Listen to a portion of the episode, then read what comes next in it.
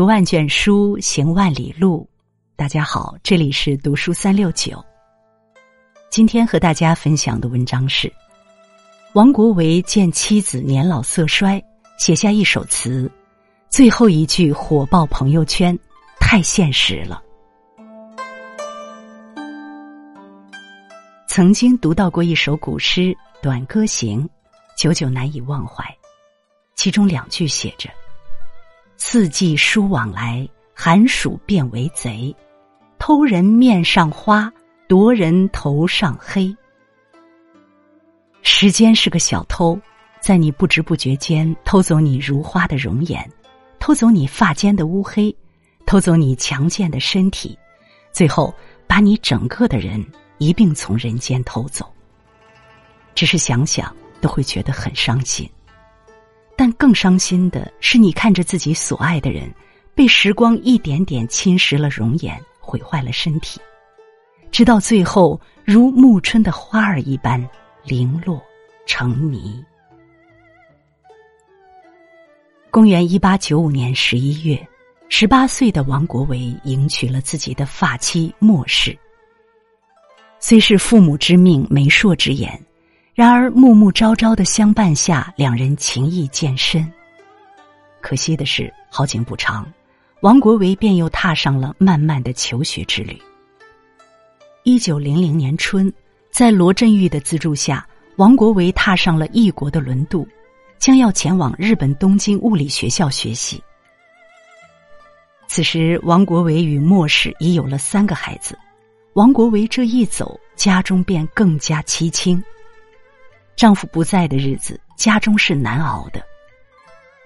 莫世需独自一人照顾着三个孩子，还要日夜操劳家务。他身体本就纤弱，加之思念情长，无心装束，人一天天的变衰老了。一九零五年的春天，离家数载的王国维终于回来了。莫氏很高兴，连忙出门迎接。可是王国维见着眼前形容憔悴的妻子，却疑惑了，恍惚了。他不懂，短短数年，妻子怎么老成这样了？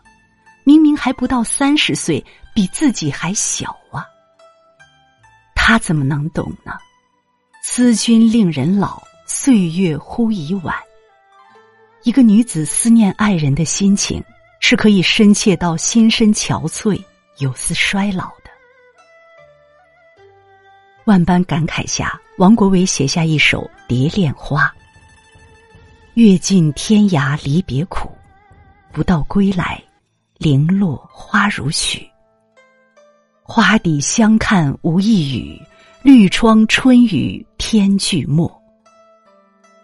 待把相思灯下诉，一缕新欢旧恨千千缕。最是人间留不住。朱颜辞镜花辞树，阅尽天涯离别苦，不到归来，零落花如许。我们常常以为离别是世间最苦的，却不知道久别重逢的滋味，竟也是这般苦涩。苏轼在《江城子》里写。纵使相逢应不识，尘如面，鬓如霜。纵使我俩夫妻相逢，你恐怕也认不出我来了，只因我已是尘土满面，两鬓如霜。杜甫在《赠卫八处士》里写：“今夕复何夕，共此灯烛光。少壮能几时，鬓发。”各已苍。今夜是什么样的日子呀？我俩得以灯下重聚，诉说衷肠。岁月转瞬，青春壮健，能几时呢？再相见，我俩竟都已白发苍苍。时间无情，荡去了青春，离去了容颜。这一分的重逢之欢，又哪里抵得上那久别的苦楚？又哪里遮掩得了那重逢时从对方苍老的眼眸中洞见的人世沧桑之悲？花底相看无一语，绿窗春雨天俱没。我与妻子在花底黯然相看，都无一语。那绿窗下的春日呀，好似也同那沉沉的天一般迟暮了。春暮日亦暮，实则是写妻子的年华迟暮。他便好似那枝头的花儿般，我离去时，他尚且窈窕婉转，春意逼人；哪料得我归来之时，他的青春，他的美丽，都已在暮色中缓缓凋零。一时间，愧疚、后悔、爱怜、苦涩，种种情意聚集心头，真是叫人眼中悲凉，心中愈加悲凉。待把相思灯下诉，一缕新欢，旧恨千千缕。诗人说：“我本想着要在这夜阑的灯下，与你细细诉说别后的相思，可是这一点点相聚的欢愉，反倒勾起了无穷无尽的旧恨。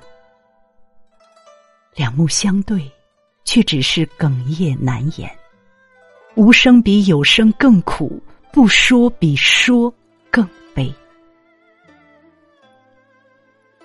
最是人间留不住，朱颜辞镜花辞树。在人世间最留不住的，是在那镜中一去不复返的青春，和那梨树飘零的落花呀。结尾这两句，最是隽永，也最是惨痛。只因他诉说的，原是人世间最无可辩驳的一个真理。美人迟暮，英雄末路。美好的东西总是短暂的、易逝的。写下这首词后不久，一九零八年，末世就因病去世了，竟是一语成谶。屈原《离骚》中写：“唯草木之零落兮，恐美人之迟暮。”白居易在《简简吟》里说。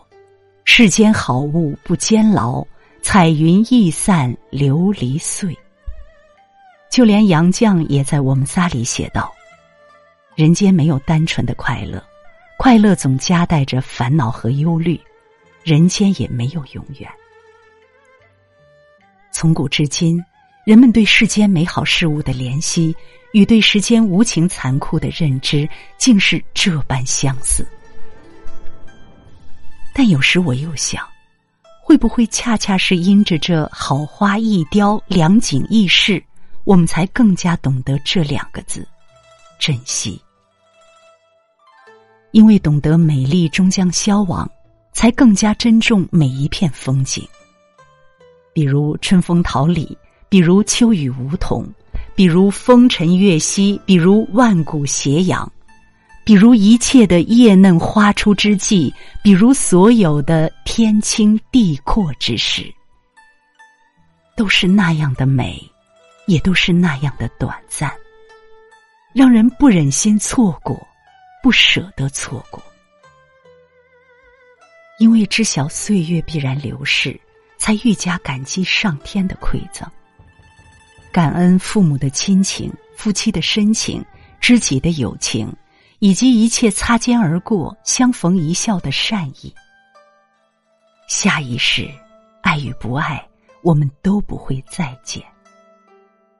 这一世，也只是这一世，请你原谅我所有的敏感、脆弱、固执、怯懦，我也会包容你一切的粗暴、强硬、大意、粗心。我们不要争吵，不要冷战，我们要多多聚首。多多陪伴，因为明白人生如一场短短的独幕剧，朝如青丝，暮成雪，才更要去尽情尽兴、恣意肆意的活一场。爱一个人攀一座山追一个梦你不妨大胆一些。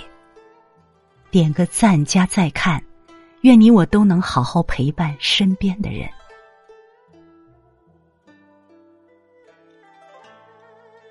如果你喜欢读书喜欢读书三六九欢迎关注并转发。